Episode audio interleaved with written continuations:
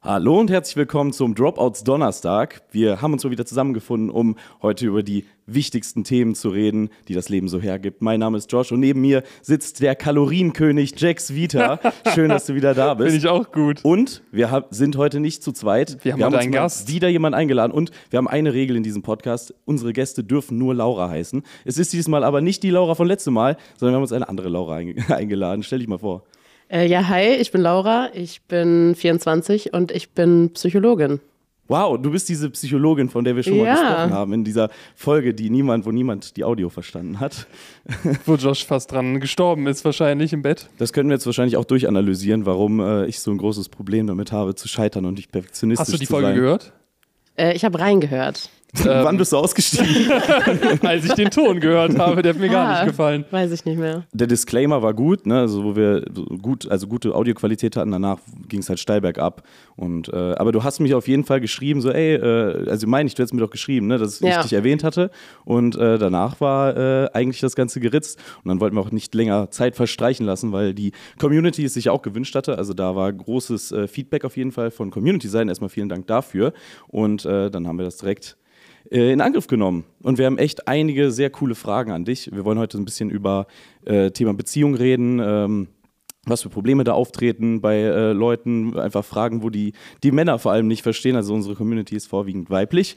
Und 90% äh, so. da sind wir nicht die besten Ansprechpartner, habe ich gemerkt. Also, Also ich muss dazu, ich habe schon viel dazu klar, gelernt. du bist ja. Womanizer. Ja, nein. Aber ich lebe seit sechs Jahren. Sind sechs Jahre mittlerweile? Das kann schon gut sein. Ja, seit fünf, sechs Jahren ja mit Frauen zusammen. Ich habe schon viel miterlebt. Was sind Ähm, so die krassesten Geschichten, die du miterlebt hast? Möchtest du darüber ein bisschen aus der Westentasche erzählen? Ähm, es sind fast immer irgendwelche Party-Stories gewesen, wo irgendwelche Typen sich nicht vernünftig verhalten haben. Das sind eigentlich so die Stories, die ich am meisten bekommen habe und die auch am meisten äh, irgendwie hervorstechen. Äh, mal lustiger, mal weniger lustig. Ähm, aber das sind so eigentlich die Haupt. Boah, ich erinnere mich an eine ganz, ganz kritische Story mit Laura damals in der WG. Da gab es ein paar. Ja. Ja, ja, ja. ja Oh Mann, Ja. ich weiß aber nicht- dann köpft Laura mich, wenn Ja, ich das sollten wir vielleicht rede. mal, wenn wir sie nochmal einladen. Genau, das machen wir nicht. Jetzt haben wir eine andere Laura da. Ähm, du vielleicht erstmal erzählen, was so dein Schwerpunkt ist, was du so machst, wo du so herkommst, dass wir so einen kleinen genau. Overview haben von dir. Ja, ich habe fünf Jahre Psychologie studiert, ähm, einen normalen Bachelor gemacht. Im Master habe ich den Schwerpunkt auf klinische Psychologie gelegt. Das heißt, wir gucken uns vor allem Störungsbilder an. Ich habe die letzten sieben Monate auf einer geschlossenen Akutpsychiatrie gearbeitet und bin jetzt auf einer Psychotherapiestation. Ähm, ja, schwerpunktmäßig auf der geschlossenen war natürlich was ganz anderes als jetzt. Viel Schizophrenie, viel schwer erkrankte Borderline-Patienten. Mittlerweile sind es auch auf der Psychotherapiestation eher alltägliche Probleme. Also da gibt es dann schon Probleme in der Familie, Probleme in der Partnerschaft, ganz, ganz große Selbstwertprobleme und da arbeiten wir viel mit. Ähm, Da bist du ja an der richtigen Adresse, kann ich schon mal sagen. Also ich glaube, im Social-Media-Bereich sind die meisten Leute. Das wäre jetzt äh, meine Frage gewesen. Führst du davon vieles zurück auf Social Media? Also ähm, vor allen Dingen so Selbstwertprobleme. Kommst du dann öfter mal über das Thema Social Media, irgendwie, wenn du dann mit den Leuten ins Detail Voll. gehst? Ja? Voll, total oft, gerade bei jungen Frauen. Spannend. Was ist der Auslöser in deinen Augen? Also wo sind so die, die Kernthemen? Kann mir vorstellen, wahrscheinlich vor allem so Körper, äh, Body Dysmorphia, irgendwie sowas die Richtung, oder? Ja, voll. Also vor allem soziale Vergleiche. Da ist jemand hübscher, sieht besser aus, eine tollere Figur, erfolgreicher. Das ist auf jeden Fall, glaube ich, das, was die meisten belastet. Ist das bei, würdest du sagen, bei Frauen und Männern unterschiedlich? Weiß ich nicht. Ich glaube, unterschiedlich präsent. Also ich glaube, Frauen reden darüber häufiger und Männer würden das eher so ein bisschen Ich habe auch das. Gefühl, so wie ich ähm, irgendwie Kollegen um mich herum wahrnehme oder auch Freundinnen um mich herum wahrnehme, geht es bei Frauen öfter um äußerliche Sachen, also Haare, Körper oder sich halt direkt mit einer anderen Person zu vergleichen, was halt irgendwie das Aussehen angeht. Und bei Männern häufiger um Erfolg. Also ähm, so, wie weit man in seinem Leben ist und äh, irgendwie, was man sich aufgebaut hat und irgendwie so ein bisschen die Richtung so vom Gefühl her. Aber natürlich bei Männern äh, triggert auch viel so Körperbild. Ich glaube vor allen Dingen, ich habe ein sehr spannendes TikTok letztens gesehen von jemandem, der erzählt hat, dass er irgendwie 2012 oder so, als der Spider-Man-Film rausgekommen ist, ähm, halt, wie hieß der Schauspieler nochmal? Tommy Tom, McGuire? Tom Holland oder? Äh, Tobey Maguire gibt es. Das Ja, ich hab Es gibt Tobey- ja so drei verschiedene. Ja, auf jeden Fall irgendein Spider-Man davon und dass der halt, ähm, dann hat er seinen Anzug ausgezogen, nachdem der halt diese Transformation zur Superspinne irgendwie durchgemacht hat. Du bist im Thema, ich merke das schon. Ja, ja, und ähm, dann sah der halt buff aus. Also, ne, hatte halt so ein bisschen mehr Muskeln als vorher und so. Und er meinte so, damals 2012 war das für mich der perfekte Männerkörper. Und ähm, müssten wir jetzt einblenden, aber der hatte halt ein bisschen Arme Mhm. und so ein bisschen Brust. Der hat jetzt kein Sixpack, der sah jetzt nicht super breit aus. Und, ähm, Ja, spannend. Mhm. und er meinte, das war damals für mich der perfekte Körper, weil, wo ich mir so dachte, genau so möchte ich aussehen. Und heute ist für mich der perfekte Körper und dann geht es halt so in eine extreme, halt eine super krasse Brust, Sixpack, Riesenrücken, Arme Mhm. ähm, und wie sich das halt über die Jahre verändert hat. Und äh, ich glaube, dieses He-Man-Thema, ne, dass man mittlerweile halt aussehen möchte wie ein Gott, so gefühlt. Ich glaube, das ist bei Männern aber auch trotzdem viel ein Thema geworden. Also dieses Muskelthema ist, glaube ich, schon krass. Aber meinst du so im, im äh, Mainstream auch? Meinst du im Mainstream auch? Weil ich, wir gehen ja immer, wir gehen ja immer sehr aus der Bubble raus. Ne? Also wir kommen ja aus der, aus der Fitnessbubble, wir beschäftigen uns schon seit, also seit ich 16, ich glaube du 17 oder so, ne? Äh, sieht man übrigens auch dieses Jahr Unterschied zwischen uns am Körper. ähm, das, das ist schön männliche, äh, männliche, wie heißt das nochmal, toxische, toxische Männlichkeit. Männlichkeit. Genau. Ähm, nee, aber dass, äh, dass wir uns halt total krass mit diesem Thema natürlich beschäftigen und äh, auch bei mir zumindest sehr viel auch an meinem Selbstwert daran gekoppelt ist leider. Können wir vielleicht später noch ein bisschen in eine tiefen Analyse gehen. Ähm, aber äh, ich, ist, meinst du, nimmst du das so wahr, dass es bei äh, Leuten, die jetzt nicht so tief in diesem Social Media Sumpf, in dem Moloch stecken, auch so ist bei Männern? Mm-mm, gar nicht. Ähm, das ist eher an Leistung gekoppelt. Ich muss was erreichen, um gut genug zu sein und um Anerkennung zu kriegen. Gibt es ja auch viele äh, Beispiele im Influencer-Bereich, die das dann so propagieren. Ne? So dieses krasse, du musst immer durchhasseln, 9 to 5, äh, äh, ist scheiße, so mach, äh, zieh voll durch, sei ein Löwe. Sein Hm, Löwe finde ich auch immer gut. Sein ja. Löwe, Alter. Ja, und äh, das, äh, das merke ich dann auch eher bei mir, dass sowas dann mich dann eher in so, in so Richtungen treibt, wo ich dann merke, das ist vielleicht nicht ganz so gesund. Ja. Aber Spannend. sch- spannend, was, was wären so Ansätze, die du quasi direkt mit an die Hand geben kannst, wenn jetzt jemand zu dir kommt und du halt merkst, okay, das ist ein sehr großes Selbstwertproblem, irgendwie auch vielleicht ausgelöst durch Social Media. Sind es dann so einfache, in Anführungszeichen, so einfach ist das natürlich nicht, Maßnahmen wie Social Media Konsum reduzieren? Ähm, oder würdest du eher sagen, wenn man das einfach reduziert, dann umgeht man das Problem so mehr oder weniger, aber setzt sich nicht damit auseinander? Ähm, ich glaube, wenn man einfach nur Symptombekämpfung macht, dann trifft man die Ursache dahinter nicht. Und was wir meistens machen, ist zu gucken, okay, woher kommt das? Dass du dich mit Leuten auf den sozialen Medien vergleichst, ist ja überhaupt nicht schlimm. Das machen wir alle. Problematisch wird es nur, wenn das so ein negativer Vergleich wird und du dich dann darunter schlechter fühlst. Das heißt, wir gucken, okay, warum fühlst du dich überhaupt schlechter, wenn du dir das anguckst? Und wenn es für den Moment hilft, das Ganze erstmal zu löschen oder ein bisschen ein paar Leuten zu entfolgen, dann machen wir das so. Aber wir gucken uns eigentlich eher das Kernproblem an, warum tut dir das so weh. Verstehe. Okay, spannend. Das sind ja auch wahrscheinlich einige Leute äh, ein bisschen anfälliger auch als andere, oder? Also die dann sich mehr vergleichen, weniger. Ich frage mich das halt gerade so bei so ganz jungen Leuten, die äh, sehr, sehr früh mit Social Media in Kontakt kommen, mit elf, zwölf oder so. Da fängt das ja schon viel früher an, als bei uns das damals der Fall war. Ich weiß nicht, ich glaube, Instagram hatte ich dann so mit 16 oder so und da sah das ja auch nochmal ganz anders aus als heute.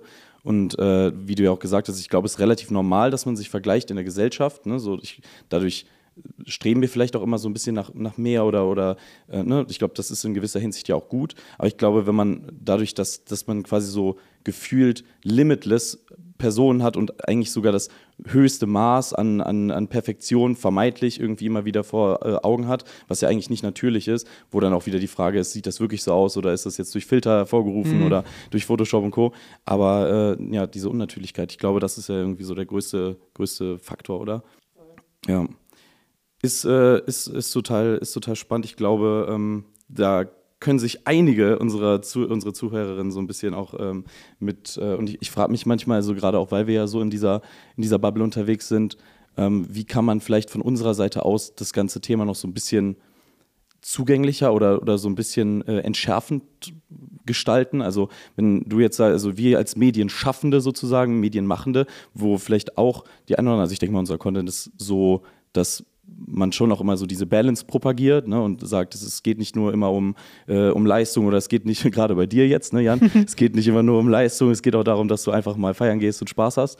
So, ähm, aber wo wäre da oder siehst du da eine, ähm, eine Stellschraube äh, bei Leuten, die Content machen, dass man da vielleicht etwas verbessern könnte? Ich finde das total schwierig. Man sagt ja auch immer, practice what you preach. Und die Leute merken das, die sind nicht dumm. Wenn du sagst, gönnt euch mal eine Pause, das Leben ist nicht nur Arbeit, aber man sieht dich die ganze Zeit nur am Arbeiten, mhm. dann kaufen die dir das halt auch nicht ab. Und ich glaube, dass ähm, die meisten Leute zeigen sich ja natürlich auch nicht, wenn sie nichts machen, weil das ist natürlich langweilig. Aber das ist so eigentlich das, was es bräuchte, dass die Leute mal mhm. sehen, ey, ich mache nichts. Und wie oft sehe ich das, dass jemand mal postet, ey, ich habe den ganzen Tag nichts gemacht, ist okay. Und dann kommen so Nachrichten wie, boah, voll toll, dass du das zeigst, dass du auch mal nichts machst, wo ich mir denke, ey, das ist so normal. Jeder macht mal nichts. Ja. Ich ähm, habe das ganz krass beim Beziehungsthema ähm, mir immer gedacht, äh, weil ich mich selbst dabei erwischt habe, dass wenn ich mir andere Beziehungen auf Social Media angeschaut habe und ich kenne dann halt die Influencer dahinter, ähm, dass die halt auf Social Media übertrieben glücklich wirken und du diese so denkst, boah, die haben die Traumbeziehungen, du siehst die drei Milliarden Rosen an Valentinstag und die Urlaubsreise am Geburtstag und was weiß ich, aber du kennst die Leute dann privat und ich will jetzt niemanden in die Pfanne hauen, jeder hat privat oder es gibt nicht die perfekte Beziehung oder so, ähm, deswegen gar nicht Shame on die Influencer, sondern ähm, dann sind es halt normale Menschen mit normalen Problemen, so wie jeder von uns. Aber wenn ich mir die Beziehung online angucke, würdest du dir so denken, ey, die haben gar keine Probleme. Und das finde ich zum Beispiel so schwierig, weil klar, wie willst du das rüberbekommen? Also willst du da eine Kamera aufstellen, wenn du dich streitest? Das ist ja auch, dann würden die Leute auch sagen, ja Leute, das ist ein privater Moment, mach das doch mal zu zweit. Mhm. Ne, also wie du machst, machst du es verkehrt. Und das ist ja einer der Gründe, weswegen ich zum Beispiel gesagt habe, das ganze Beziehungsthema werde ich immer bei mir komplett raushalten, weil es einfach, es gibt keinen richtigen Weg, das zu machen. Entweder du machst es perfekt und zeigst halt die schönen Momente, was aber ja nicht unbedingt gut ist für andere Beziehungen, so, oder du machst es andersrum und zeigst halt auch die schlimmen Sachen oder was heißt die schlimmen Sachen, halt die unperfekten Sachen, aber das belastet deine Beziehung ja dann noch mehr. Mhm. Und du willst deine Beziehung auch für dich führen und nicht für die Öffentlichkeit. Das finde ich zum Beispiel immer super, super schwierig. Und ich glaube, genau das sind so Sachen, ähm, ne, du, du kannst halt irgendwie zeigen, wenn du mal nicht arbeitest und so, auf der anderen Seite machst du dann halt auch nichts. Also ist es auch schwierig, das zu verpacken und zu zeigen, weil es passiert halt nichts. Ja, und dann ist es langweilig. Und dann ist es langweilig. Das ist, glaube ich, so ein bisschen Social Media an sich auch geschuldet und wie halt Social Media funktioniert. Würdest du Leuten auch, äh, die jetzt nicht so krass in der äh, Öffentlichkeit stehen, äh, weil auch die machen ja, zeigen ja gerne mal ihre Beziehung oder sowas oder teilen irgendwie Bilder, würdest du sagen, dass das für eine Beziehung zuträglich ist oder neutral oder eher schlecht? Boah, gute Frage. Hm, ich glaube, also jegliche Form von Social Media ist ja so eine Selbstdarstellung. Mhm. Und ich glaube, es gibt viele ich habe letztens so einen Account gesehen, der, ich glaube auf TikTok war das, der so seine Ehekrise gerade öffentlich gemacht hat. Kennt ihr den? Nee. Wie heißt der? Kannst ruhig. Keine Ahnung, okay. weiß ich nicht. Ich habe das nur auf meiner Startseite gesehen, weiß ich nicht, warum mir das angezeigt wurde, aber. Ja, äh, denk mal ja. nach. da analysieren wir dich gleich mal. angeguckt, ne? Ähm, und die haben halt gesagt, ey, dadurch, dass wir das irgendwie teilen und präsentieren, hilft uns das total an uns selber zu arbeiten. Weil wir müssen ja die Kamera aufstellen und man muss sich dann in diesem Moment zeigen. Und denen hilft das total. Ich glaube, das ist vom Einzelfall abhängig. Ich persönlich würde es nicht machen. Glaubst du denn, dass es stimmt, dass man, dass es denen hilft? Oder also, oder dass das nur irgendwie Teil der Content-Strategie dann wird? Und dass es dann eigentlich gar nicht mehr darum geht, also sich jetzt von der Kamera zu streiten, das klingt für, für mich jetzt so sehr befremdlich einfach. Ich glaube, also ohne dir da, kannst du sagen, ob du meine Meinung annimmst dann auch, weil ich wollte gerade davor nämlich schon was sagen. Ich glaube, es gibt kein richtig und falsch. Wenn ich mhm. irgendwie eine Sache gelernt habe in den letzten fünf Jahren, egal ob es Social Media ist, egal ob es Beziehungsprobleme sind, egal was es ist, das, was für den einen Menschen funktioniert, muss nicht für den anderen funktionieren und irgendwie gibt es nie das Richtige. Es gibt immer Ansichtspunkte irgendwie, aber ich würde jetzt sagen, es gibt kein richtig und falsch. Aber wie siehst du das? Ja, ich glaube auch nicht, dass es richtig und falsch per se gibt. Ich glaube, dass es für bestimmte Personen eine eher richtigere Entscheidung gibt als eine andere. Ich glaube, wenn du deiner selbst sehr sicher bist, wenn du sehr, eine sehr gefestigte Beziehung führst, dann kannst du das auch auf Social Media posten, egal wie groß oder klein du bist, dann kann dir das nichts anhaben. Aber ich glaube, bei dem kleinsten Fünkchen Unsicherheit ist das das Schlimmste, was du machen kannst. Ja, es mischen sich immer mehr Leute ein und ja. dann streut das vielleicht auch Salz in eine Wunde, die noch gar nicht offen war. So. ja, ja. Ja, das ist das Rosenthema wieder dann. Ne, dann siehst du halt irgendwie bei anderen, wie toll es da aussieht mhm. und dann denkst du dir so, hm, ist bei mir was falsch eigentlich? Ja, ja, obwohl du eigentlich vorher gar nichts falsch gesehen genau, hast. Ja. ja. und plötzlich ganz andere Anforderungen hast. Ja. Sehr spannend, aber bevor wir da weiter reingehen, wir haben uns ja Community-Fragen besorgt. Genau. Von also, denen weiß ich noch nichts und du weißt auch noch nichts auch von nicht. denen, deswegen Josh ist der Einzige. Jetzt, ihr steigt jetzt hier komplett blauäugig rein und ich äh, dachte, ich äh, teile das mal mit, ähm, mit äh, euch, also äh, liebe Hörer und äh, Hörerinnen, ihr habt uns äh, Sachen geschickt, vor allem Hörerinnen, seien wir ehrlich. Und ähm, ich möchte da einmal so ein bisschen äh, was vorlesen und äh, vielleicht kannst du eine oder andere darin wiederfinden und ich hoffe, du kannst, äh, also Spot on you, Laura, äh, du musst es jetzt Kein hier, Druck, ne? Nee, nee, du musst es aber hier komplett carryen, also du hast hier die Verantwortung für die, für die Leute. Ähm, natürlich nicht, aber äh, wir versuchen das mal so ein bisschen aufzudröseln. Ich fange mal mit dem ersten an. Stehe zwischen zwei Männern. Mag beide. Woher kenne ich, äh, erkenne ich, welche besser, welcher besser zu mir passt und oder für wen ich mich äh, mehr empfinde? Äh, geht schon sehr über ein Jahr hinweg. Also wir fangen ja jetzt auch mit der allerschwierigsten Frage überhaupt an. Ja. Vor allen Dingen mit Missing Context irgendwie, ne? Aber ähm, ja, ich bin gespannt, Ich was habe direkt so ein Zitat im Kopf. Habt ihr bestimmt auch schon mal gehört. Wenn du zwei Leute gleichzeitig liebst, nimm den zweiten, weil wenn du den ersten wirklich lieben würdest, dann gäbe es den zweiten nicht. Ah, stark. Kannte ich nicht. Ich nicht? nee. Ah.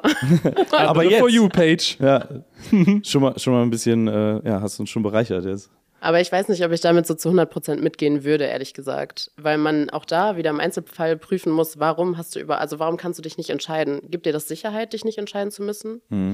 So auf die Schiene, Ja. ne? Ähm, oh ja, spann spannender Aspekt. Da hatte ich letztens, habe ich da mit dir drüber geredet. Ich hatte letztens auch einen sehr interessanten, nee, ich hatte das auch bei mir auf der For You-Page. Ähm, da ging es nämlich dann auch darum, dass wenn du deinen Partner nicht mehr liebst oder wenn du, wenn du keine Gefühle mehr für deinen Partner hegst, in dem Sinne, dass du sie mit ihm teilen möchtest, also nicht mehr liebevoll bist und man lacht nicht mehr so viel gemeinsam und so, dann hat sich sehr selten was bei deinem Partner oder an deinem Partner geändert, sondern die Dynamik von euch beiden hat sich geändert. Und das finde ich total spannend, weil ich mir da vorher noch nie so drüber, also schon, aber nicht so im Detail darüber Gedanken gemacht habe, dass wenn man eine Person, quote, nicht mehr liebt, dass es zum Teil natürlich die andere Person ist irgendwie, aber zum allermeisten oder der größte Teil davon bist eigentlich du selbst in dieser Zweierkonstellation, der nicht mehr das rüberbringen kann, was er früher rübergebracht hat. Und ich finde, das ist voll oft so, in so an, gerade in so Anfangsphasen, wenn man irgendwie so frische Pärchen kennenlernt, dann sind die verspielt und, und es gibt gar keine Argumente, äh, gar keine Diskussion, weil alles wird so voll liebevoll gemacht und man nimmt das gar nicht so wirklich ernst und ich glaube, das lieben dann ganz, ganz viele, dieses Leichte, dieses Liebevolle. Und dann kommt irgendwie das Leben und es wird alles ernster. Und ehe man sich versieht, ist man in so einer, in einer richtigen Diskussion und alles wird so schwer. Und ich glaube, ganz oft hat das gar nichts mit dem Partner zu tun, sondern dass man selbst noch nicht an dem Punkt ist, wo man, was weiß ich, damit gut umgehen kann und irgendwie äh, in so eine Beziehung reingewachsen ist. Ja. Das wäre jetzt vielleicht auch mein, mein äh, Take an sie halt irgendwie, ähm, dass es wahrscheinlich weder an Partner 1 noch an Partner 2 liegt, sondern höchstwahrscheinlich eher an ihr, die sich nicht so wirklich auf eine Person einlassen kann. Ich, Vielleicht. Ich, ich glaube, das ist auch irgendwie gar nicht so richtig die Frage ist, weil der so, ähm, das, da, ob's, also wie sie sich entscheiden kann, ne? Also ähm, für wen sie sich dann, äh, für wen sie mehr empfindet und so. Also ich glaube, äh, das ist, das ist eher so der Hintergrund. Aber bei mir in der, in der Therapie war das tatsächlich auch, äh, um da mal anzuknüpfen, so einer der krassesten, äh, einer der krassesten äh, Lichtaufgehmomente, nenne ich es jetzt mal, dass äh, man sich oft, also oft dem anderen oder sich selber eine Schuld gibt, äh, dafür irgendwas nicht zu empfinden oder äh, dass irgendwas gerade nicht so läuft oder äh, dass man so das Gefühl hat, man gibt dem anderen nicht das, was er eigentlich will und deswegen ist man selbst schlecht. Und äh, so die Erkenntnis zu bekommen, es ist immer eine Wechselwirkung aus zwei Personen. Also es ist vielleicht der eine, der irgendwas will und der andere, der ihm das nicht geben kann, aber dann ist das auch vollkommen in Ordnung und das heißt dann nicht, dass man eine schlechte Person ist, sondern dass es einfach zwei verschiedene Charaktermuster sind, die vielleicht nicht richtig kompatibel sind. Und äh, dass man dann eben vielleicht einfach auf die Suche gehen muss nach jemandem, der halt auf dieses Muster passt, was man selber hat. So, das äh, finde ich halt, finde ich halt irgendwie so eine spannende, spannende Gedankengang. Voll. Also was man bei ihr jetzt noch sagen muss, es geht schon ein Jahr so. Ne? Hätte sie sich wirklich entscheiden wollen, dann hätte sie das in diesem Jahr schon gemacht. Und offensichtlich läuft das schon ein Jahr mehr oder weniger gut. Kann ich jetzt nicht beein- beurteilen. Ich weiß nicht, ob die beiden. Klingt doch anstrengend, mit zwei kennen? Leuten, uff, also wirklich. Ist das so? Oder sie kann sich von zwei Personen das Beste rausschnappen? Weiß ich nicht, aber ich stelle stell mir das schon sehr hart vor. Also, Mm, Ja, aber spannender Ansatz. In den allermeisten Fällen liegt es, glaube ich, am keinen von beiden Partnern, sondern halt wirklich an sich selbst, also an einem selbst irgendwie so ein bisschen, sich zu hinterfragen, warum bin ich da jetzt gerade irgendwie so und will ich mir das Leben irgendwie angenehmer machen? Auch gar nicht halt in einem, in einem negativen Sinne, sondern also einfach mal hinterfragen, warum fühlt sich das denn überhaupt so an? Ich habe da eine Lösung so rausgeben, sonst gehe ich einfach mit Laura und sage, nimm den zweiten. Ich würde gar keinen nehmen, ehrlich gesagt. Also ich, das ist nur so ein Zitat, aber ich ehrlich gesagt würde gar keinen nehmen. Weil offensichtlich es reicht keiner Ja. von beiden alleine aus. Gehe ich mit. Ja, finde ich eigentlich auch so den besten. Und natürlich, ich glaube, das braucht man nicht zu sagen, aber es ist halt auch für keine Person von beiden fair. Also Ja, ist halt Ja. die Frage, ob die das wissen, ne? Wahrscheinlich klingt nicht. nicht. so. Also würde ich jetzt da zumindest nicht rauslesen. Ansonsten könnte man vielleicht ein Dreieck draus machen oder so. Das macht man nicht. Das macht man nicht. Warum nicht? Gibt es da, gibt's da auch eine Ja, das ist doch unfair für die beiden. Wer Wie- weiß, wenn, wenn wenn es ihnen gefällt. Genau, wenn sie dann voneinander wissen, ist es doch viel besser als Ja, vorher. wenn sie nicht voneinander wissen. Das Ach so, nein, nein, ist unfair. Dreieck Also, meine ich im ja, Sinne ach von so. so eine Dreiecksbeziehung. Ja, das können sie alle machen, wie sie Okay, wollen. also da, würd, würdest du sagen, das ist psychologisch unbedenklich. Ja, immerhin. Ich habe noch eine äh, spannende Quote zu dem ganzen Thema. Ähm, die ich, ich weiß nicht, ob die von mir ist, ehrlicherweise. Oder von aber ich habe irgendwann mal einen Text geschrieben darüber, dass man oft keine Menschen vermisst. Ähm, also, dass man nicht den Mensch vermisst, sondern dass, dass man eine bestimmte Zeit und ein bestimmtes Gefühl vermisst. Hm. Ist, glaube ich, von mir tatsächlich. Wenn ja, muss ich mir jetzt mal selbst auf die Schulter klopfen. Und ich finde, das ist voll oft so. Also ich finde voll oft, wenn man irgendwie so in Erinnerung schwelgt, das muss jetzt gar keine Beziehung sein, also gar keine Liebesbeziehung, Hm. sondern oft, finde ich, denkt man auch an alte Freunde und an alte Zeiten und ähm, wünscht sich das dann irgendwie so ein bisschen zurück, weil man halt die Zeit zurück möchte und nicht unbedingt wieder mit den Jungs von damals irgendwie hängen möchte. Ja. Das ist noch so ein bisschen mein. Es hat jetzt irgendwie nicht so viel damit zu tun. Ich Nein, nein, aber, aber das Aber ist ja schön, auf dass du reingeworfen hast. ist ja auf Beziehung übertragbar. Ja. Also, keine Ahnung, wenn du lange in einer Beziehung bist und irgendwann merkst du, ist die Luft raus, dann ist ja viel auch einfach diese Gewohnheit. Ich denke, Ja. das ist ja sowas ähnliches wie das, was du meinst. Ne? Ja. So diese Gewohnheit oder so diese Erinnerungen an schöne Zeiten, die man ja auch, wo man da das Gefühl hat, so, die sind jetzt dann nichts mehr wert. Genau, die auch. sind dann nichts mehr Mhm. wert, aber das ist ja Quatsch. Ne? Also, wenn du eine gute Beziehung hattest und eine gute Zeit hattest, ist diese Zeit ja genauso viel wert. Selbst wenn es halt einfach jetzt nicht mehr passt und du halt dann Ja. Äh, eben die Segel hissen musst und weiterziehst. Ja, ähm, ja ich würde sagen, wir gehen mal weiter. ich fand die erste Frage schon gut. Ja, Ja, ja, und es kommen, es kommen hier wirklich noch einige sehr gute. Oh. Ähm, ich habe die nicht geordnet, aber ich äh, weiß auf jeden Fall, ich habe sie Danke für deine gelesen. Vorarbeit. Ja, ja, kein Problem. Redaktionell hier der Oberking. Ähm, warum hat er mit mir Schluss gemacht, will aber mit mir Kinder bekommen, heiraten und verhält sich trotzdem noch, in Klammern seit anderthalb Jahren, wie mein Freund, will aber nicht mit mir in einer Beziehung sein, obwohl wir exklusiv sind und noch nie was mit wem anders hatten? Das finde ich irgendwie sehr komisch, weil das klingt für mich exakt nach einer Beziehung, nur, ohne man nennt es Label. nicht so. Mhm. Warum machen Leute das? Ich check jetzt gerade nicht, was für die beiden da rausspringt, ehrlich gesagt. Also er scheint ja irgendwie ein Problem damit zu haben, da Hot- das Beziehungslabel dran zu hängen, will aber trotzdem Kinder und irgendwie auch heiraten. Ich gebe jetzt meinen Hot Take dazu. Okay. Einfach mal. Ich werde es einfach mal reinwerfen. ich bin mir sehr sicher, dass er sich auch ähm, nach anderen Frauen äh, umschaut. Aber sie sind ja, Ja, also das laut dachte ich eigenen auch, aber Angaben exklusiv. Exklusiv. Ja, vielleicht aus ihrem Blickwinkel. Ich weiß nicht, wie das aus seinem Blickwinkel ist, aber wenn man nicht in eine Beziehung möchte, dann klingt das für mich sehr nach, äh, man kann am Ende des Tages immer noch sagen, wir sind ja nicht zusammen. Das wäre jetzt mein Take. Mein, Das, ja, es, ich finde, das klingt super nach Warmhalten. Genau. Du bist gut, aber vielleicht finde ich noch was Besseres und wenn nicht, dann komme ich wieder zu dir zurück. Würdest du auch sagen, dass es eine Krankheit von Social Media ist? Weil man irgendwie so das Gefühl hat, dieses Überangebot immer präsent zu haben. Äh, zum Beispiel jetzt äh, bei Stichwort äh, Tinder oder sowas, ne, dass man immer quasi auf den nächsten Big Shot wartet und deswegen gar nicht so richtig zufrieden ist. Ich weiß nicht, ob es das früher vielleicht auch schon gab, ähm, nur irgendwie anders dann, Mhm. keine Ahnung. Müsste man vielleicht mal unsere Großeltern hier mit aufs Sofa holen. Ja, Ah. nächste Folge. Aber durch Social Media glaube ich schon auf jeden Fall diese Reizüberflutung, dieses Überangebot Safe. auf jeden Fall. Ich glaube, das Problem wird dadurch größer. Ich bin mir aber sehr sicher, dass es das früher auch gab an sich. Ich glaube nur, früher ist es sehr schwierig gewesen, eine Position zu kommen, wo du so viel Auswahl hast wie heute.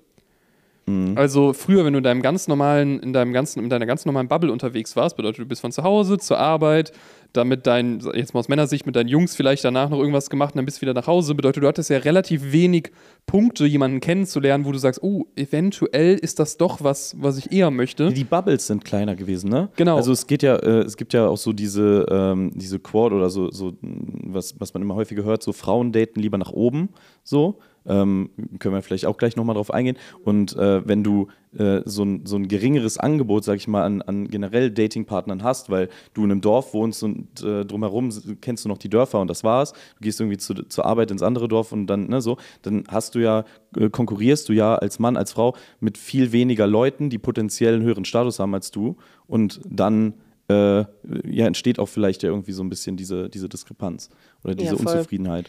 Also ich glaube, mehr Möglichkeiten haben wir schon, aber was damals halt nicht war, ähm, was heute ist, ist, dass halt die Leute es mitkriegen. Mhm. Du konntest halt damals, also ich glaube auch, dass Fremdgehen damals genauso ein Thema war ohne Tinder und so. Ich, es hat halt nur niemand mitbekommen.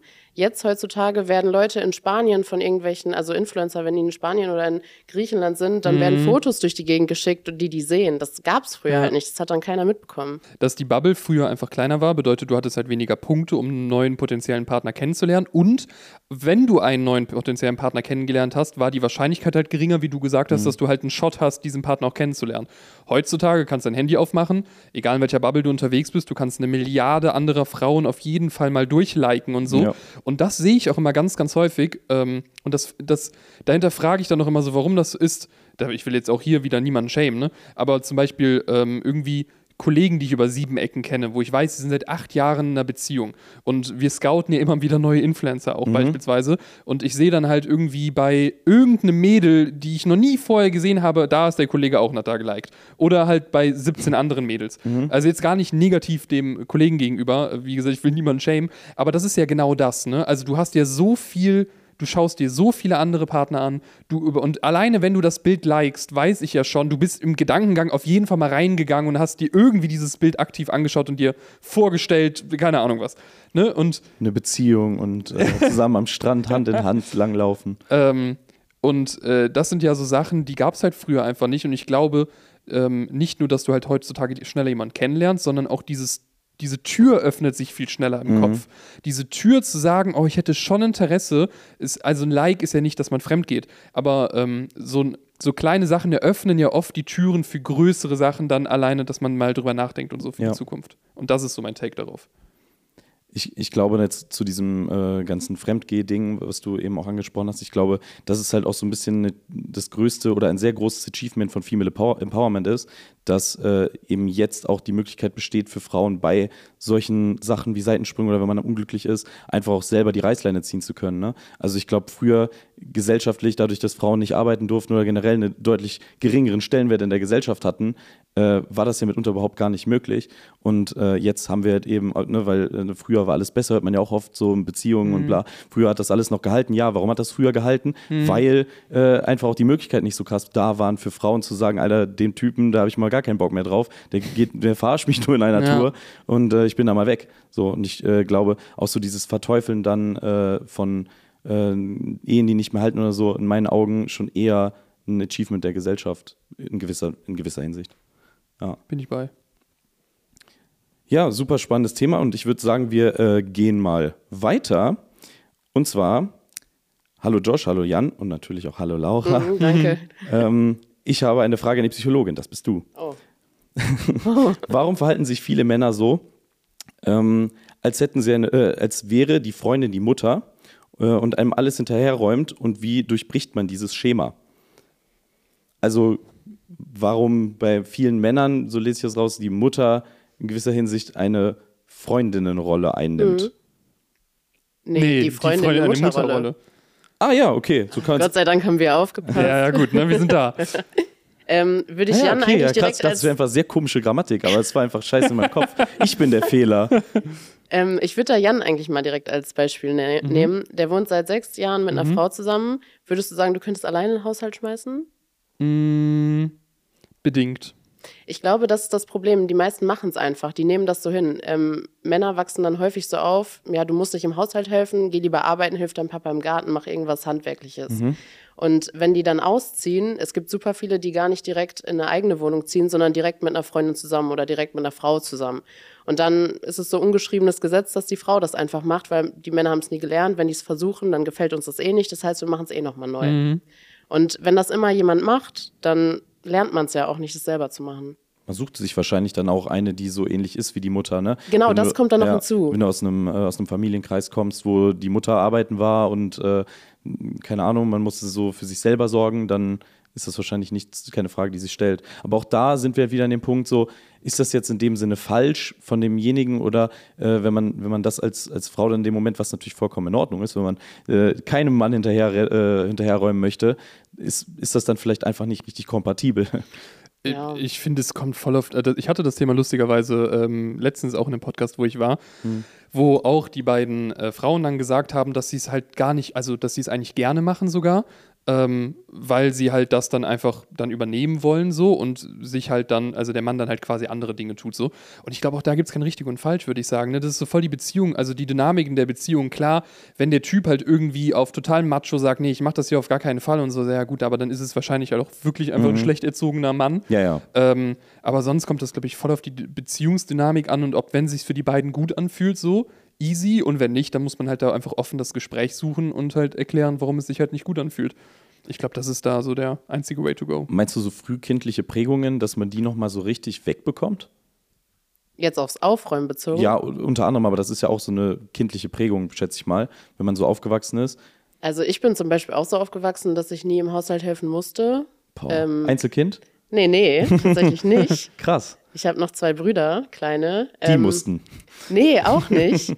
ähm, als wir kleiner waren und irgendwann wurde uns das dann ein bisschen zum Verhängnis, ja, ihr helft nie mit, bla bla. Und ich habe denen immer gesagt, ja, ihr könnt mir auch keinen Vorwurf machen, weil ihr habt es mir nie beigebracht. So, ich habe es nie gelernt. Und jetzt, ähm, seitdem ich alleine wohne, macht es halt aber auch keiner. Das heißt, ich lerne das jetzt schon. Das sind schon Sachen, die man noch nachträglich lernen kann, wenn man will oder vielleicht auch einfach muss. Aber es gibt natürlich auch Sachen, die wird man nicht mehr verändern können. Hat Partnerwahl generell viel mit den Eltern zu tun? Ja. Weil das ist ja so ein. Okay. Ja. Spannend. viel. Und welche äh, Hinsicht, also wenn Beispiel du hast, oder, oder nenn mal ein Beispiel, woran könnte man das äh, festmachen, wenn jetzt jemand äh, Frauen gut findet, also jetzt von unserer Seite aus Frauen gut findet, die so sehr caring sind, ist das dann immer so, dass die Mutter auch so war oder oder, Oder eben die? nicht. Oder eben nicht. Also es könnte quasi in beide Richtungen ausschlagen. Genau, dass es man kann- das ja. sucht, was man vorher nicht bekommen hat, oder dass man das sucht, was man vorher hatte. Ja. Ah ja, krass. Bedeutet, eigentlich kann hier immer alles entstehen, eigentlich. So, Mhm. oder? Das ist, finde ich, so das Verrückte, weil du kannst ja wirklich von nichts kannst du etwas komplett ableiten. Also es ist ja meistens entweder es geht ins eine Extrem oder ins andere Extrem. Ne? Entweder man stoßt es ab oder man zieht es halt wieder an. Das finde ich halt so spannend, ne? dass es halt nie so den einen geraden Weg gibt, wo man so sagen kann, ach, dann war das wahrscheinlich so bei dir, sondern es ist halt immer so, ja, entweder war es so oder so. Ja, und es kommen ja noch so viele Einflüsse dazu. Also ich meine, auch Leute, die aus einem echt sicheren Elternhaus kommen, die haben Probleme, jemanden kennenzulernen, weil die einfach so schlechte Erfahrungen mit Männern gesammelt haben, Ja, ja, dass sie dadurch halt dann voll geprägt sind. Ja, ja, also es kommt nicht alles immer aus der Kindheit raus, aber ich glaube ja schon viel. viele, viele Sachen. Ne? Ja. Ich habe äh, noch eine weitere Frage, die äh, ich persönlich auch ganz spannend finde, weil äh, ich davon erst vor einem Jahr oder so gehört habe, dass das überhaupt gibt. Wie entsteht ein vermeintlicher Bindungsstil und wie gehe ich damit bei meinem Partner um? Ich habe noch nie davon gehört. Ein vermeidender. Ein vermeidlicher. Vermeidlich. Also ich Ah, nee, ein mal- vermeidender, ein vermeidender. Boah, ich kann so Also, schlecht lesen. Was ist denn heute los? Oh mein Gott. Ja, ja, ein kleiner Funfact. Ich habe es tatsächlich, ich war immer der Schlechteste im Lesen in der Schule. Das heißt, das nächste Mal müsstest du vielleicht dann doch die redaktionellen Inhalte Ich kann die aufbereiten. nächste Frage vorlesen, wenn du magst. Vielleicht. Aber was ist jetzt ein Bindungsstil? Also man geht davon aus, es gibt eine Bindungsstiltheorie, dass je nachdem, wie wir in den ersten Kindesjahren aufgewachsen sind, wie, was für eine Bindung wir zu unseren Eltern entwickelt haben, dass sich das dann halt auf unsere Beziehungen überträgt. Also man kann einen unsicheren Vermeidungsstil haben, einen ängstlichen Vermeidungsstil oder Verbindung, halt auch äh, so einen, Verbindungsziel, also. was habe ich gesagt? Vermeidungsstil. Oh, ja, äh, doch, es gibt einen vermeidenden Bindungsstil. Das ist ja das, Ja, was das sie da ist, was du meint, meinst, genau. ja. Ängstlich und so weiter und so fort. Und vermeidend, was würdet ihr euch vorstellen, wenn jemand sagt, jemand hat einen vermeidenden Bindungsstil? Dass man versucht, keine Bindungen einzugehen? Wie kommt das? durch schlechte Erfahrungen. Also es kann sein, dass man echt verletzt wurde und dieses Gefühl des Schmerzes einfach nicht aushalten kann. Oder dieser, dieser, diese Verlustangst. Und deshalb, sobald so ein Gefühl von Liebe näher kommt, stoßt man das weg, weil man nicht kann. Und kann man sowas überkommen? Also, wie wäre dann so eine klassische Art und Weise, damit umzugehen? Oder würde man gar nicht versuchen, das irgendwie. Therapie. Ja, und wie würde man das in so einer Therapie dann machen? Erstmal verstehen, woher kommt das überhaupt, weil ich glaube, vielen ist gar nicht bewusst, was sie da überhaupt machen, also dass sie was nicht können. Ähm, ganz großes oder gutes Beispiel, ähm, es gibt ganz viele Frauen, die sagen, ich verliebe mich irgendwie nur in so toxische Männer, so Narzissten. Das ist für mich, finde ich, so das Mainstream-Ding aktuell, ne? Oder auch so, ich verliebe mich Frage immer in zu. Fuckboys. Ja. So Haben wir noch eine Frage zu? Sollen wir das dann nach hinten schieben? Nee, nee, also, das ist eigentlich so dieses äh, Ding von, warum. Äh, also, ich kann es mal vorlesen. Äh, ich gebe mir beste Mühe. Äh, ich bin zwar in einer Beziehung, aber ich hoffe, äh, ich kann meine Frage, meine Frage trotzdem stellen. Warum ist es heutzutage so schwer, jemanden Gutes kennenzulernen? Gefühlt ist jeder Typ ein Arsch, Vollidiot oder will nur Sex. Da habe ich auch einen Take zu, aber ich bin, mach du gerne erstmal. Okay, ich finde, das geht nicht so in diese Narzissten-Schiene rein. Naja, aber dieses so. Äh, Ja. Arsch, Ja. Fuckboy, das ist Ja. schon ja immer so derselbe Schlag Männer, sage ich Das mal. stimmt. Ähm, aber warum so viele äh, Frauen auf äh, Narzissten treffen, ist, dass die eigentlich Angst davor haben, sich zu binden und die wissen unterbewusst bei einem Narzissten, wir kommen eh nicht zusammen, das ist toxisch. Wenn der mich wollen würde, hätte er Ah. schon längst was gemacht. Aber dann fühle ich mich sicher, weil in der Vergangenheit mein Ex-Freund war auch toxisch, der davor, den ich kennengelernt habe, war auch toxisch. Fühlt sich irgendwie vertraut an. Deshalb fühle ich mich hier ganz wohl und ich binde mich eh nicht an ihn, deshalb muss ich mir keine Sorgen machen. Aber gleichzeitig entwickle ich ja auch Gefühle und bin verletzt, wenn er mich wegstoßt. Verstehe. Äh, Okay, das ist jetzt echt nochmal ein anderes Ja. Thema, weil dieses narzisstisch ist für mich auf einem anderen Blatt Papier, weil das ist ja dann immer sehr, also nochmal sehr, ähm, äh, wie soll man das sagen, böse in Anführungszeichen. Was ich mal böse sagen kann, da müssen wir vielleicht auch so drauf eingehen, was ist überhaupt narzisstisch. Aber dieses typische Ding von, ich verliebe mich nur in Arschlöcher und in Fuckboys, weil jede zweite Frau also, also sagt das immer so gefühlt. Und ich glaube einfach, dass das sehr viel damit zu tun hat, dass ähm, das auch, wo wir letztens drüber geredet haben. Ne? Du hast ja auch bei Dating-Plattformen so, dass halt irgendwie 20% der Männer 80% der Frauen bekommen und halt 80% der Frauen 20% der Männer haben wollen. So, was sind 20% der Männer? Diese 20% der Männer sind meistens Männer, die halt dann in unserer Altersklasse, sage ich mal, also jetzt gehen wir einfach mal so bis 30 hoch, ähm, Es ist bald soweit, ne? ja, oder 25 oder was weiß ich, gehen wir mal hoch und sagen, das sind ja dann meistens Männer, die halt viel Auswahl haben, in Anführungszeichen, weil sie halt 80% der Frauen bekommen, weil sie halt ein gutes Standing haben gesellschaftlich, wahrscheinlich gut aussehen, wahrscheinlich gut reden können. So, und ich glaube, das Problem ist einfach, dass man als Frau halt jemanden haben möchte, der halt viel Auswahl hat. Die Person, die aber viel Auswahl hat, ist meistens gerade in jungen Jahren nicht bereit, sich zu binden. Und ich glaube, so entsteht dann halt Aber immer woher dieses, kommt das? Weil Also- die halt viel Auswahl hat und sich wahrscheinlich Nee, denkt, aber du könntest ja auch theoretisch zufrieden sein. Du könntest ja zufrieden sein mit dem, was du hast. Ja, aber ich glaube, gerade in jungen Jahren bist du halt noch so, äh, also ist genau dasselbe Ding, warum, warum scrollst du halt ewig über TikTok, weil du halt entertained wirst. Ich glaube halt, dass dein Gehirn einfach gerade noch in jungen Jahren total darauf aus ist, einfach Spaß zu haben und halt Ist Sachen das so? zu erleben.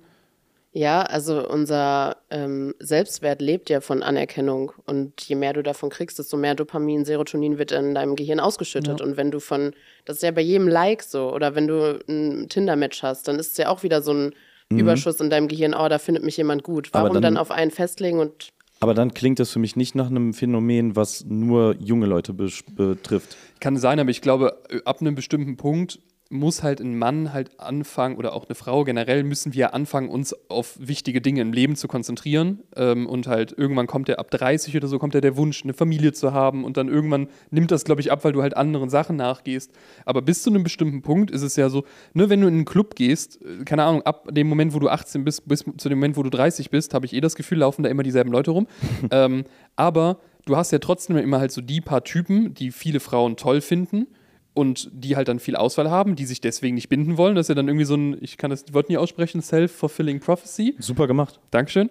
Ähm, ne, viele, Frau, viele Frauen finden den einen Typen gut. Der eine Typ hat dann also viel Auswahl. Bedeutet, er springt halt zwischen den Frauen und dann ist das so, er ist ein Arschloch, aber irgendwie finde ich den gut, weil das ist ein Arschloch. Ich glaube nicht, dass du den in erster Linie gut findest, weil das, weil das ein Arschloch ist, sondern weil das halt einfach ein quote unquote dann irgendwie cooler Typ ist erstmal.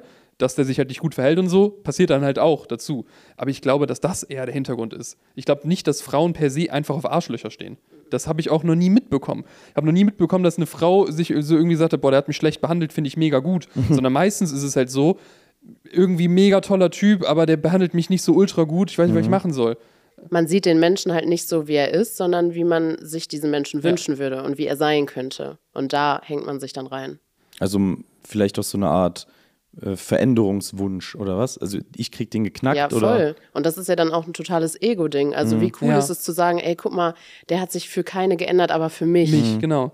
Und vorher war halt der Typ mit den zehn Mädels, aber jetzt bin nur noch ich mit ihm. Was ja auch wieder Status ist, ne? Weil Richtig. zehn Frauen finden den gut, ergo hoher Status. Das ist Das halt. heißt, du profilierst dich so ein bisschen über deinen Mann dann. Verstehe. Ja, okay, das, das erklärt auf jeden Fall vieles aus meiner Jugend. Ich möchte da mehr nicht zu sagen. Hier, Jan, ich habe dir noch ein weiteres Ach, Zitat Schande. mitgebracht und das, muss, das ist besonders lang. Du musst auch äh, einmal wischen Das geht da hinten weiter, die Frage. Ich werde mich da. jetzt 100% auch ein paar Mal verreden, okay? Ja, nee, du musst jetzt abliefern, Bro. Okay. Hi, ich schreibe euch bezüglich des Podcasts mit der Psychologin. Ich war sechs Das Jahre die Affäre Podcast. eines verheirateten Mannes und nein, ich bin nicht stolz drauf. Am Anfang wusste ich nichts davon und dann kam ich nicht mehr von ihm los. Falsche Versprechungen hat er mir nie gemacht. Ich wusste, dass er kein Zukunftsmodell war. Trotzdem habe ich daran festgehalten, weil ich ihn so sehr geliebt habe. Bis er mich gegen die neue Affäre eingetauscht hat. Nachdem ich ihm einmal das Gefühl gegeben habe, dass ich eventuell jemand anderes treffen könnte eines Tages. Da hat er sich wohl nicht mehr so sicher mit mir gefühlt, dass ich ihn für immer anhimmeln werde und weiter auf alles verzichten werde. Ich hoffe, es liegt am Satzbau, nicht an mir. Er hat mir nie die Wahrheit gesagt und ein abschließendes Treffen immer weiter aufgeschoben. Meine Frage: Warum lassen wir sowas mit uns machen, obwohl wir wissen, dass es falsch ist? Erste Frage: Wollen wir nach und nach auf die Fragen eingehen? Lies mal alle vor. Okay. Wieso konnte er sich nicht mit mir ordentlich beenden, sondern hat uns beide schätzungsweise zwei bis drei Monate parallel getroffen?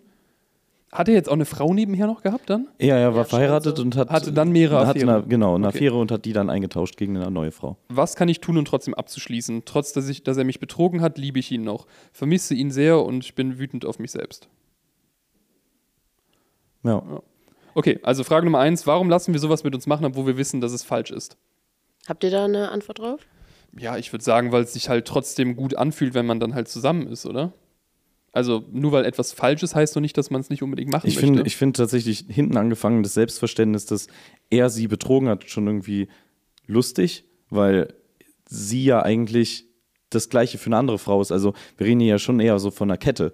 Mm, so, es gibt stimmt. so eine Main-Frau anscheinend, mit der er so zusammen ist und dann halt immer mal wieder neu und er ist ja anscheinend, da sind wir ein bisschen auch wieder beim Thema von eben, so ein bisschen unersättlich in, so wirkt das jetzt auf mich, unersättlich in dem, äh, dass er immer die neue Anerkennung von einer anderen Frau, also wenn er der einen Anerkennung sicher oder überdrüssig ist, dass er sich dann halt quasi die nächste Anerkennung besorgt, oder? Ja, also das hört sich für mich absolut nach einer toxischen Beziehung an.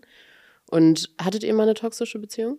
Ich würde sagen, ja, also ich glaube, man wirft immer sehr inflationär mit diesem Begriff durch die Gegend, aber ich würde Mm, schon ja, das sagen, stimmt. dass ich sowas Ja, schon ich hatte. finde auch, das hatte ich nämlich auch schon mal gesagt, dass ich das sehr, also ich höre toxisch und narzisstisch mittlerweile in jeder zweiten Beziehung. Und ich kenne die Definition ehrlicherweise nicht, deswegen weiß ich nicht, was toxisch äh, genau ist du da und auch was narzisstisch bringen. genau ist. Genau, kannst du ja vielleicht mal erzählen. Ich war, glaube ich, in keiner toxischen Beziehung, aber ich glaube, jede Beziehung hat ähm, toxische Züge, wenn man nicht daran arbeitet, würde ich jetzt einfach mal sagen. Also dieses Typ alleine schon nicht auf Nachrichten antworten, wenn man sauer ist, Das ist toxisch. ist ja schon toxisch. Ja. Also, ne? Ähm, und deswegen, nee, ich war in aber keiner. das ist jetzt also nichts Normales, würde ich mal sagen. Ja, ja, klar, aber das sind ja schon kleine Sachen, wenn man halt sauer ist und nicht sofort antwortet. Das kann mal passieren, je nachdem, wie häufig dann Genau, ne, muss es man kommt- halt es kommt- diskutieren. Naja, es ist halt nicht konstruktiv, ne? Genau, Also, ja. 100 Prozent. Bei dem Teil zum Beispiel, also ich finde, das ist voll eine toxische Beziehung, weil eine toxische Beziehung ist immer von Nähe- und Distanzphasen gekennzeichnet, lebt quasi davon. Und was dadurch durch diese Nähe- und Distanzphase entsteht, ist eine Traumabindung. Du bist so gewohnt an dieses, an diese Nähe, dein Körper schüttet Glückshormone aus, die Phase ist super. Und dann kommt plötzlich eine Distanzphase. Dann ist er bei der Frau das Wochenende, die sind im Urlaub, keine Ahnung. Ähm, und in dieser Distanzphase kommt Stress. Ganz viele Stresshormone und dein Körper will eigentlich nur dieses positive High wieder zurück. Und dadurch entsteht diese Traumabindung und die ist stärker als die Bindung einer gesunden Beziehung. Und deshalb ist es halt auch schwieriger, aus so einer toxischen Beziehung sich zu lösen, um auf Frage 3 zu antworten, wie sie da rauskommt. Aber warum man das mit sich machen lässt? Weil das eben diese Traumabindung ist, dieses Toxische, dieses immer wiederkehrende. Das ist ja immer ein Zyklus. Erst gibt er mir Nähe, alles super, jetzt nimmt er mir die Nähe, okay, ich will aber wieder Nähe, dann kriege ich wieder Nähe, dann wieder Distanz. Das ist halt das Toxische. Das ist toxisch und was ist narzisstisch? Mm, Narzissmus ist, ist ganz schwierig zu beschreiben, weil Narzissten sich auch sehr unterscheiden, aber hauptsächlich ist es halt, dass die dich sehr manipulieren. Am Anfang gibt es ganz viel Love-Bombing, weil die ganz genau wissen, was sie sagen müssen, um dich zu kriegen. Und dann geht es auch in so eine toxische Richtung, dann entziehen die dir das alles. Hm, okay, verstehe. Okay. Ähm, ich hoffe, wir konnten diese Fragen klären. Ähm, und natürlich bin ich auch nicht mit leeren Händen da. Ich äh, habe auch eine Frage, die äh, uns beide aber betrifft, Jan. Also ich weiß, dass es bei dir genauso ist wie bei mir. Äh, jetzt wird es ja langsam immer schneller dunkel und äh, kalt und so weiter und so fort. Und äh, da kommen so Themen wie Winterdepression rein. Ich weiß, du hast da auch letztens schon mal einen Beitrag zugemacht und äh, oder eine Story zugemacht. Und ich würde gerne einfach diese Plattform noch nutzen, weil ich glaube, wir sind nicht die Einzigen, denen das so geht. Wie geht man da am besten mit um? Also wenn es immer immer kälter, dunkler wird, man hat weniger Antrieb, man denkt so, ach, es ist alles, das Wetter ist scheiße, so, wie, was, was soll ich tun, um dagegen vorzugehen? War an mich gerichtet? Das ist an dich gerichtet, Hm, du okay. als die Expertin in dieser Runde. Ich stelle nur Ähm, Fragen. okay, Entschuldigung. Ich antworte. Ja. Also, ähm, was man auf jeden Fall machen sollte, ist Sport, Bewegung. Und das ist sehr ätzend, weil man hat keinen Bock, bei Mhm. dem Wetter zum Sport zu gehen, aber man muss sich dann überwinden. Im besten Fall fragt man einen Freund, eine Freundin, hat dadurch noch sozialen Austausch, was auch sehr wichtig ist. Ähm, man kann versuchen, so Lichtlampen zu benutzen. Ich habe mir jetzt auch einen Lichtwecker So angeschafft. Rotlichtlampen. Genau, aber da muss man auch aufpassen, dass sie eine gewisse Wattzahl haben, weil sonst bringt es auch nichts. Mhm. Ich bin mir aber nicht mehr ganz genau sicher, was für eine Zahl. Ähm, Vitamin D kann hilfreich sein, das zu supplementieren. Da gibt es echt gute Werte. Ähm, und ansonsten ist es einfach ganz viel präventiv arbeiten. Also viel unter Leute, viel rausgehen, frische Luft.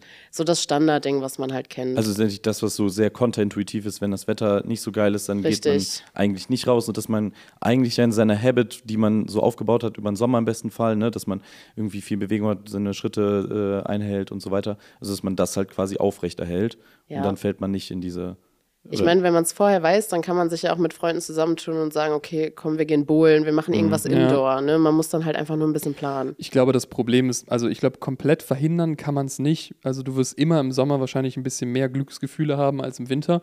Einfach auch, weil du mehr Sonnenstunden hast und wir halt Sonnenwesen sind so. Ich glaube, ganz verhindern kannst du es kannst du's nie. Aber ja, ich denke auch, ähm, was immer su- super wichtig ist, ist halt seine Habits beizubehalten und sich nicht einzusperren einfach, Ja. weil dann wird es nur schlimmer und schlimmer und schlimmer. Voll. Also was ich empfehlen kann, was ich letztes Jahr auch gemacht habe, ist einfach über den Winter ähm, nach Südafrika zu fliegen. Ja, das kann ich auch sehr empfehlen. Ja, jeder, der es kann, soll es bitte tun. Also sehr relatable auch dieser, dieser Tipp. Leute, fliegt doch einfach alle nach Südafrika, hä? Mein Gott, warum habt ihr alle diese Probleme? Ähm, genau, äh, aber auf jeden Fall äh, gut. Dann äh, halten wir jetzt weiter unsere 10.000 Schritte ein und dann passiert Das uns nichts. bin ich sehr Und bei. Vitamin D habe ich gehört. Das werde ich mir jetzt auch in Zukunft noch ein bisschen näher zu Gemüte führen. Ähm, dann gibt es ja so Sachen, ähm, so, die so immer wieder Missverständnisse zwischen Männern und Frauen hervorrufen. Also so Sachen, äh, dass Männer ja zum Beispiel dazu neigen, Probleme eher durch Taten zu lösen und Frauen eher durch Reden oder durch irgendwie diese, diese psychische oder so, so diese zwischenmenschliche Zuneigung irgendwie. Ähm, würdest du sagen, dass, dass da auch schon immer so gesteigertes Konfliktpotenzial in Beziehungen besteht durch solche Sachen? Voll.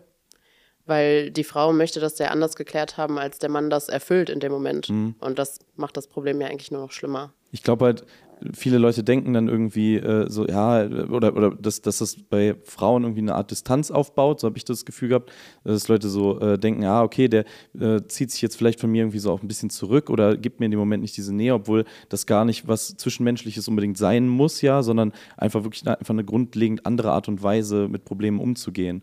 Und äh, ich glaube, da muss man auch, also wäre jetzt so mein, so mein Guess, dass man da halt äh, sich nicht so viel ähm, Sorgen machen muss in solchen Situationen, sondern vielleicht auch mit dem Partner einfach versuchen, das Gespräch dahingehend zu öffnen, so, hey, äh, ist alles okay so oder woran liegt es gerade, dass da vielleicht irgendeine Art Distanz ist oder so. Aber das ist ja super schwierig überhaupt erstmal zu bemerken. Ne? Mhm. Und ich finde, was ich ganz häufig sehe, ist, dass wir neigen dazu, so wie wir denken, auf andere zu projizieren oder Mhm. zu übertragen. Und so wie ich mich verhalten würde in der Situation, macht das natürlich nicht jeder. Aber dann frage ich mich auch, okay, warum reagiert er so? Mhm. Ich würde mich jetzt zurückziehen, wenn ich keinen Bock mehr hätte. Und dann denke ich, er hat keinen Bock mehr auf mich. So. Und das ist dann diese sich selbst erfüllende Prophezeiung, die ihr auch gerade schon angesprochen habt. Wenn so kann man ich denke, das auch sagen übrigens, auf Mhm, Deutsch, dann Deutsch. einfach. Ja. wenn ich denke, er zieht sich von mir zurück, wie verhalte ich mich dann? Ja, dann ziehe ich mich auch zurück. Mhm. Dann merkt er, ich ziehe mich zurück und dann wird das Problem nur noch größer. Ich glaube, das Aller, Allerwichtigste in Beziehungen ist einfach Kommunikation. Ne? Also Ja. versuchen rüberzubekommen, wie man sich fühlt, warum man wie agiert. Wenn man das einmal irgendwie gebacken bekommen hat und sich wirklich irgendwie versteht, das ist, glaube ich, das Aller, Allerwertvollste. Ähm, ich habe da auch mal irgendwann früher mal einen guten Tipp zu bekommen, dass, was du angesprochen hast, dass ähm, ne, deine Freundin, die dann beispielsweise irgendwie das Herz ausschüttet, weil sie irgendein Problem hat und Männer, also da bin ich auch ganz schlimm, ich bin direkt im Lösungsmodus. Ich bin ganz, ganz, ganz, ganz schnell in diesem, ich höre mir das Problem an und ähm, für mich ist es ein lösbares Problem, dann gehe ich gar nicht erst in dieses, oh, das tut mir so leid, sondern ich bin direkt bei, ja, ist ja gar kein Problem. Ganz fatal. Gar kein Problem. Ganz das machen wir jetzt so und so und so und dann ist das Thema weg. Oh oh. Ähm, ja. Und ähm, das ist was, wo ich zum Beispiel dann äh, einfach durch Kommunikation gelernt habe, ach Moment mal, okay, du willst gar keine Lösung von mir, sondern du willst einfach, dass ich zuhöre. Und manchmal kann man dann auch wirklich einfach sagen, du sag mir ehrlich, willst du gerade eine Lösung oder wollen wir morgen lösen und heute halt einfach Das mal Ahnung, scheiße finden. das mal geht. scheiße finden so. Das kann ich ähm, den 9% Männern, die uns hier zuhören, sehr mit auf den Weg geben. Aber kannst du über deine Gefühle sprechen? Ähm, mittlerweile schon, ja. Das war aber auch sowas. Ich glaube, das ist bei Männern generell so, dass man sich das mehr antrainieren muss. Mhm. Weil bei mir ist ganz lange so, wenn ich nicht fühlen will, in Anführungszeichen, dann muss ich auch nicht fühlen. Mhm. Ähm, und du musst halt reinkommen in dieses, ich rede mit dir drüber, ich teile ich teil das und ne, auch das, was du gesagt hast, dass man sehr schnell sein Verhalten auf die andere Person halt irgendwie überträgt. Ich glaube, bei Männern ist es ganz oft so, dass man als Mann ist einem, sind Sachen einem mehr egal, in Anführungszeichen. Wahrscheinlich tief drinne dann nicht, aber man kann halt irgendwas vorschieben. Und ich glaube, deswegen sind so kleine Verhaltensmuster, die man an den Tag legt, sieht man nicht als so tragisch dann, weil sie einen selbst nicht so triggern würden. Aber bei einer Frau ist das halt schon, sie beschäftigt sich mehr mit den Emotionen dahinter. Und ich glaube, da ist es einfach, dass man da reingehen muss. Ja, du lernst es als Mann auch eigentlich Ja. nicht, Gefühle zu zeigen Deswegen. und darüber zu kommunizieren.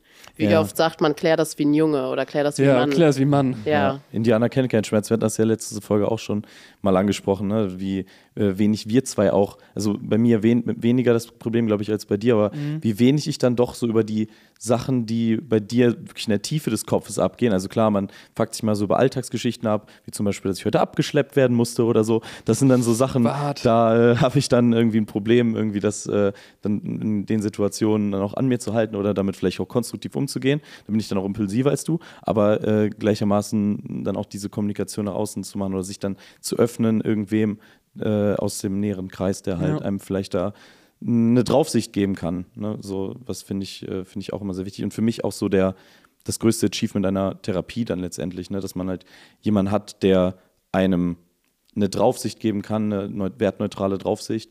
Ähm, und einem auch einfach mal so ein bisschen aus diesen klassischen Denkmustern rausholt, die man sich über die Jahre logischerweise antrainiert hat. Ne? Also man denkt immer, die Art, wie man denkt, so denkt jeder, oder die Art, wie man denkt, das, das ist schon so alles richtig.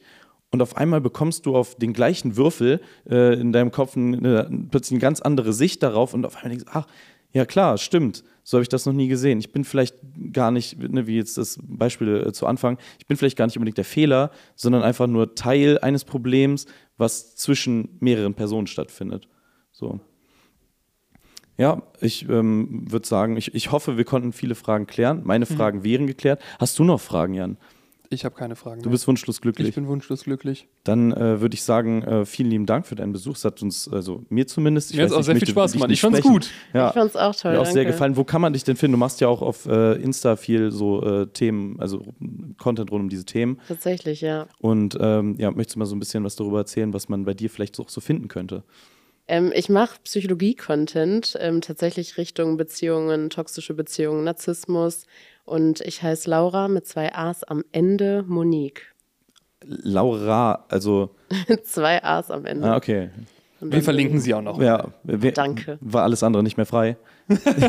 Nee, tatsächlich mit einem A nicht. Ja, Mist. Ja, voll doof, ey. Ja, aber äh, sehr, sehr cool. Vielen Dank für deine Zeit. Danke Und euch. Ähm, dann an dieser Stelle nochmal die klassischen, die klassische Abmoderation. Folgt uns, wo immer man uns folgen kann. Folgt Pick zu dem Josh, folgt, Jax zu dem Vita und folgt natürlich auch Laura Monique und Dropouts der Podcast. Da bleibt ihr immer äh, up to date und die einzigen Accounts, die ihr in eurem Leben so brauchen werdet, jetzt und in Zukunft. Vielen Dank für eure Zeit, vielen Dank fürs Zuhören. Und ich würde sagen, wir hören uns beim nächsten Dropouts Donnerstag oder wann auch immer ihr es hört. So. Denn jeder Tag ist ein Dropouts- Dropouts-Tag. Fuck, guck mal, fast ohne Fehler. perfekt. Fast ohne Fehler. Ich glaube Besserung. So, Freunde, wir hören uns. Macht's gut. Macht's gut. ciao. ciao. Tschüss.